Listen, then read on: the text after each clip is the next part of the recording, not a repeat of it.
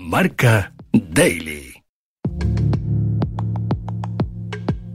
Probablemente cuando escuches este podcast, alguno de los movimientos de los que vamos a hablar ya se han eh, producido, pero otros, muchos, seguro que están por terminar de cocinarse o alguno incluso se quedará por el camino en estas últimas 24 horas de mercado en la liga. Rafa Mir, Chimi Ávila, Luis Enrique Fornals o Juan Mi Jiménez pueden ser algunos de los nombres propios que marquen unas últimas horas que apuntan a ser intensas en 15 de los 20 equipos de primera. Real Madrid, Atlético, Barcelona, Atlético y Real Sociedad lo dan por cerrado, pero el resto estarán pendientes hasta el final.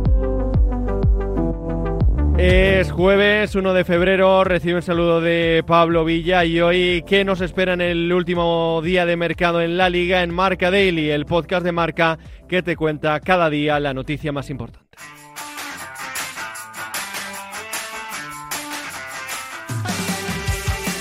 Vamos a estar en, las 20 oficinas de los clubes de primera para conocer qué puede pasar en este 1 de febrero. Los faxes, teléfonos y necesidades en los de abajo serán los grandes eh, protagonistas. Vamos a preguntar por dos grandes cuestiones. ¿Qué movimientos espera completar cada equipo y qué nota se le puede poner al mes de enero de todos ellos? Empezamos por eh, Girona, el líder de la categoría y lo hacemos de la mano de Carlos Abad, la voz del conjunto gironí en Radio Marca.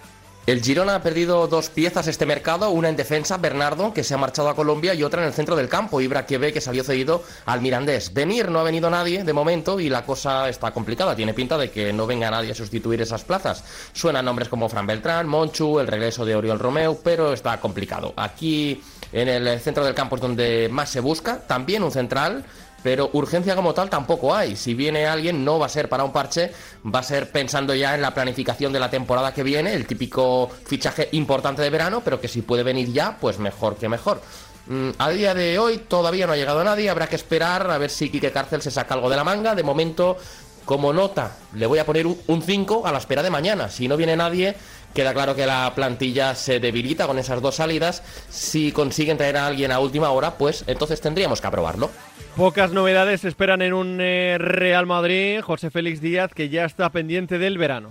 El mercado de invierno termina con muy poquito movimiento y el Real Madrid hace una temporada más mirando hacia otro lado. ¿no? Su objetivo siempre es el verano, el mercado de verano, hacer las cosas con antelación y no dejarlo para último día. Y el mercado de invierno no es algo del agrado del Real Madrid. Eso no quita para que el Real Madrid haya buscado y mirado en el mercado como es su obligación.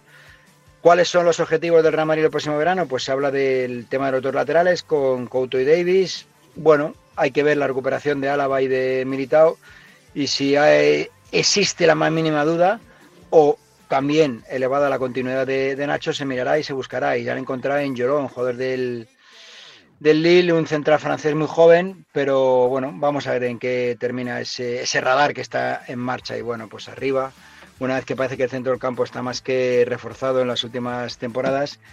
Arriba, pues el nombre de Mbappé vuelve a estar sobre la mesa y es obligación del Madrid mirar lo que sucede en París, está muy atento y pronto quizá haya novedad. Igualados a puntos, tercero y cuarto, Atlético y Barcelona llegan con eh, los deberes hechos. Viajamos a la ciudad condal con eh, Luis Fernando Rojo, delegado de Marca, y Pablo Egea, periodista Marca, en la sección del conjunto rojiblanco.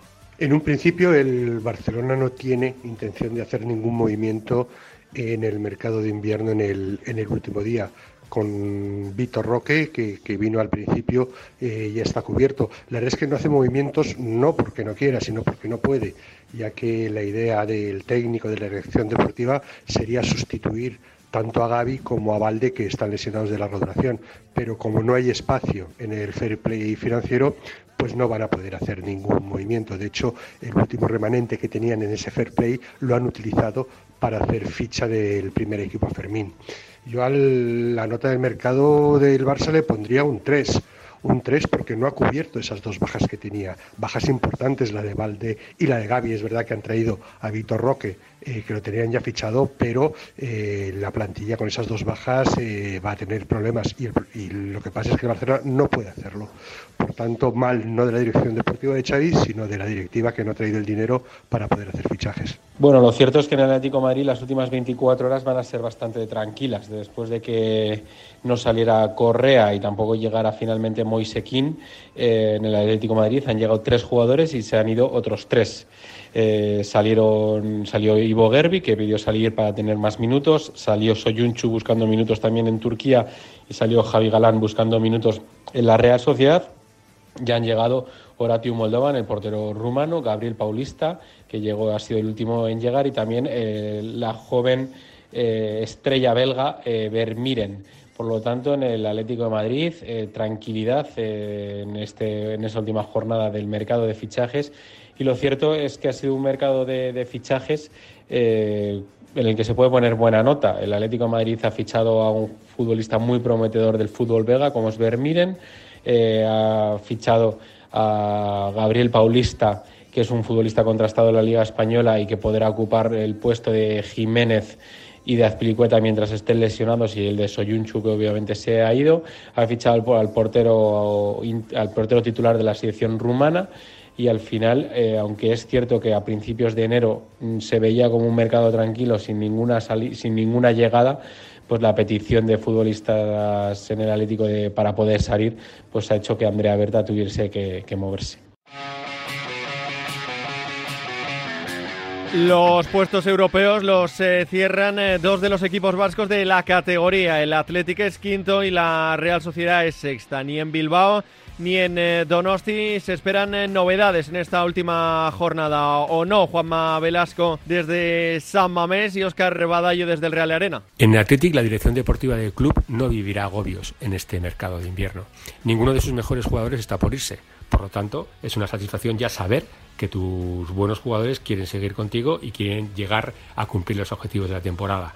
Si es verdad que se ha permitido la salida de Perú Lascoain, que es un futbolista que ya estuvo a punto de irse en verano, cuando tenía pactado un, acuerdo de tres temporadas con el español, pero a última hora decidió quedarse en Bilbao. En esta ocasión, salvo que a última hora decida borrarse, acabará jugando en el Eibar. El club lo que sí ha hecho es cerrar una contratación para las próximas seis temporadas con vistas a futuro, sobre todo porque no jugará hasta el año que viene.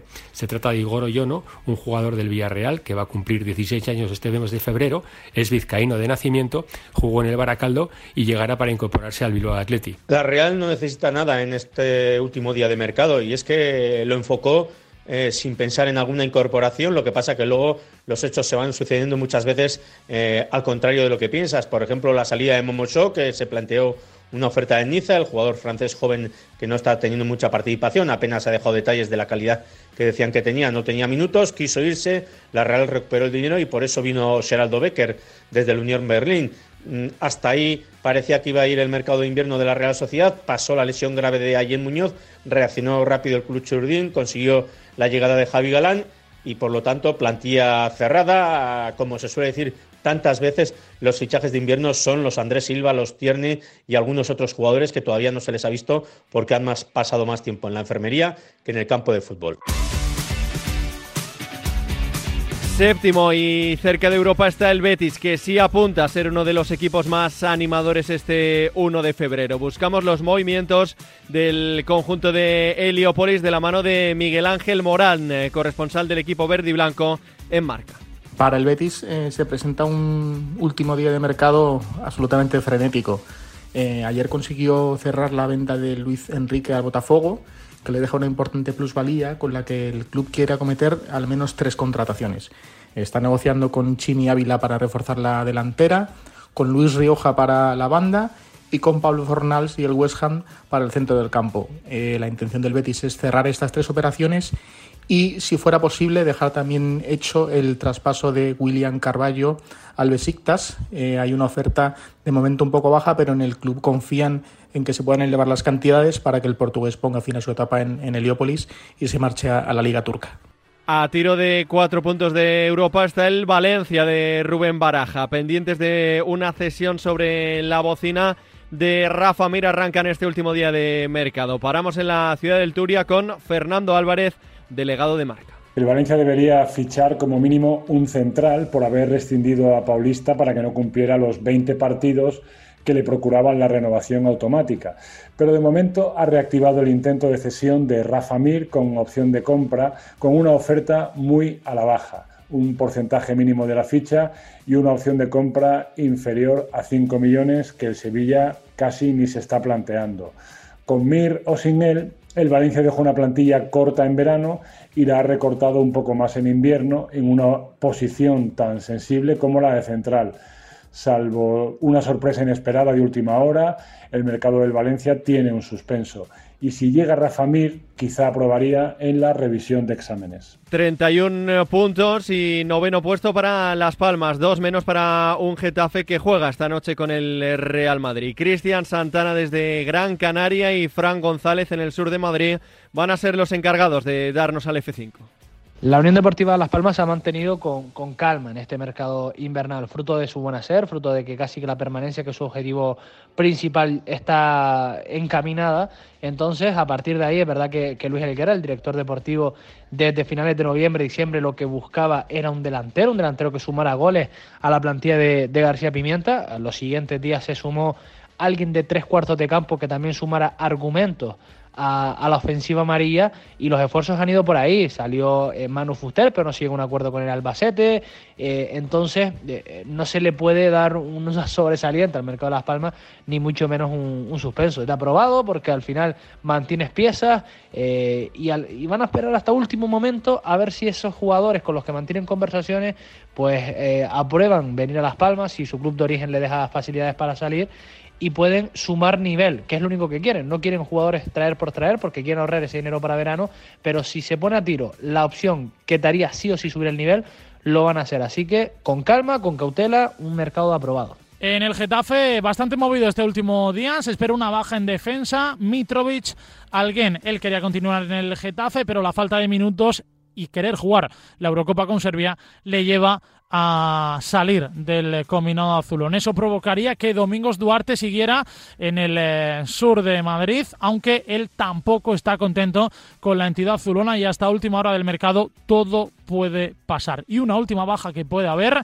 es en la delantera. El Choco Lozano no está teniendo minutos e incluso hay jugadores con los que a priori no se contaba que están por delante de él. En cuanto a llegadas, todo depende de si sale Domingos y de si sale Mitrovic para reforzar esa defensa.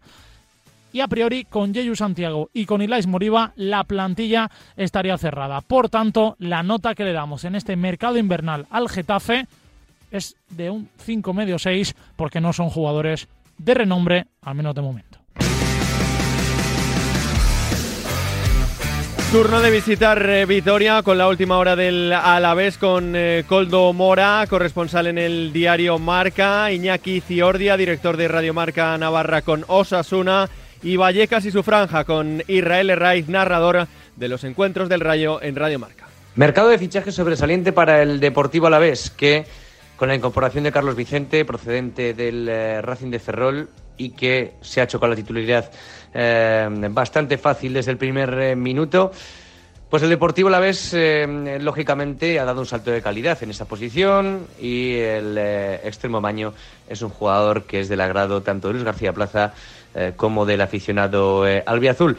Eh, ¿Qué le puede quedar fichar Deportivo la vez? Pues em, por todos he sabido que la posición central está eh, bastante coja con esa lesión de Seldar para toda la temporada y el deseo del club es por incorporar a, un central en eh, las últimas horas del mercado invernal. Veremos si sale Luis Rioja al Real Betis. Desde luego las negociaciones siguen y por lo demás, pues em, un mercado bastante asequible que de llegar a un central y de eh, eh, que pueda llegar de, que pueda salir perdón eh, Luis Rioja pues la nota que yo le daría sería la de un 8 para el cuadro albiazul pues la verdad es que en Osasuna no se esperan incorporaciones en este mercado de fichajes. El club rojillo está más pendiente de dar salida a algunos jugadores. Eh, se ha logrado la cesión de Nacho Vidal al Mallorca. En esa posición no hace falta buscar ningún recambio. Está haciéndolo Jesús Areso francamente bien. Uno de los destacados también puede jugar en esa posición Rubén Peña y por eso se ha buscado la salida del exjugador del Valencia. Veremos qué es lo que ocurre con Darko Brasanac, que sigue teniendo cartel en diferentes equipos de segunda división y el nombre propio es la salida del Chimi Ávila al Betis si se confirma realmente, pero desde la dirección deportiva, como digo, eh, se insiste en que no va a hacer falta reforzar esa posición del jugador rosarino. Bien es cierto que está Rubén García, que puede jugar también Quique Barja en esa posición en banda y que arriba eh, tanto Budimir como Raúl García de Aro son dos hombres referentes eh, de grandes prestaciones para el equipo. En lo que se refiere a la nota, vamos a dejarla yo creo que en blanco, porque de momento, como decimos, no hay incorporaciones, no hay fichajes y no se espera que lleguen en el Club Rojillo.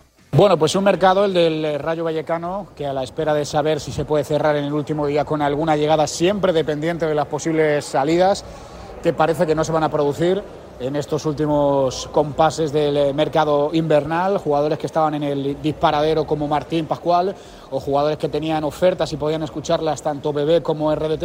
En principio ninguna satisface al Rayo Vallecano y alguna incluso a los propios futbolistas que han podido rechazarlas, así que en principio y salvo sorpresa se va a cerrar con la llegada de Miguel Crespo desde el Fenerbahce para armar un poquito más en el centro del campo y tras el regreso de Patecis al terminar la participación de Senegal en la Copa África, poco movimiento, no es habitual, suele haberlo más en el mercado de invierno del Rayo Vallecano, pocas llegadas, quizá le hacía algo más de falta, algún futbolista, algún refuerzo al conjunto de Francisco, no se puede suspender, siempre club humilde, trabajador, así que le ponemos una nota de un 5. Entramos en la zona calentita de la clasificación. Primero, decimocuarto es el Villarreal con 23 puntos y en la cerámica, Víctor Frank, nos espera un día interesante. Pues al Villarreal no descarta acudir del nuevo al mercado, es más, está trabajando ahora mismo desde su Secretaría Técnica y podría realizar alguna incorporación antes de que mañana se cierre. Cabe recordar que el equipo tan solo tiene una ficha libre para poder fichar, a no ser que haya alguna baja en el equipo que no lo parece desde ahora y hasta el final del mercado, y son dos las posibilidades que el Villarreal tendría como prioritarias. La primera, la de un lateral zurdo, cabe recordar que ya tenían cerrado el fichaje de Javi Galán hace una semana, pero que al final el futbolista acabó decantándose por la Real Sociedad y en caso de no poder encontrar a alguien para esa posición, el Villarreal no descarta la incorporación también de un extremo diestro, puesto que le gustaría cubrir mejor a Marcelino García Toral tras la lesión de Jeremy Pino. Se habló de Ismail Sar, pero el futbolista no saldrá del Marsella. Se ha tocado también la opción de Silas, futbolista congoleño del Stuttgart, que de momento parece también queda fuera del alcance del Villarreal. Algo menos en eh, Mallorca que Juanmi Sánchez llega con los deberes prácticamente hechos. Pues en el Real Mallorca ya nos esperan más fichajes, eh, salvo sorpresa y oportunidad irrechazable. El Real Mallorca ya da por cerrado el mercado. Eh, lo único que queda por hacer es solucionar alguna salida. En las últimas horas se ha confirmado la rescisión de contrato de Brian Cufré. Amat Ndiaye está a camino de Valladolid para firmar su cesión con opción compra con el equipo de Pucela. Y las últimas gestiones que se están realizando son las de ceder a David López al Elche y una negociación con el Mirandés por Dani Luna, que se ha enfriado en las últimas horas, pero que no está descartada para este final de mercado. Así que Nacho Vidal y Nemanja Raonjic, los únicos fichajes en invierno para este Real Mallorca de Javier Aguirre. Si hay que ponerle una nota al Real Mallorca en este mercado, la verdad es que le pondría un 6. Un 6 porque creo que la plantilla mejora con la entrada de Radonjic y con la salida de Amat. Creo que el serbio mejora al extremo senegalés que se va al Real Valladolid y después eh, ha llegado un parche, ¿no? Un parche para la lesión de Pablo Mafeo como es Nacho Vidal.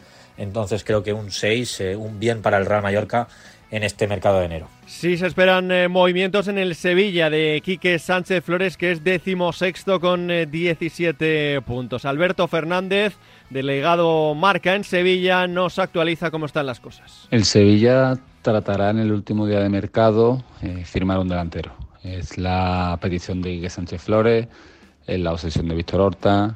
El nombre está decidido, es Robert Bosenic, delantero esloveno del Boavista. Pero el club portugués pide más dinero, queda poco tiempo y así que es la única incorporación que está encima de la mesa. Eh, se es optimista, aunque no va a ser fácil terminar de convencer al club luso, mientras el jugador ya ha dicho que sí al Sevilla. Así que esa es la última operación que se espera, sin descartar evidentemente que en la materia de salidas haya alguna más, sobre todo el nombre de Rafa Mir está encima de la mesa también.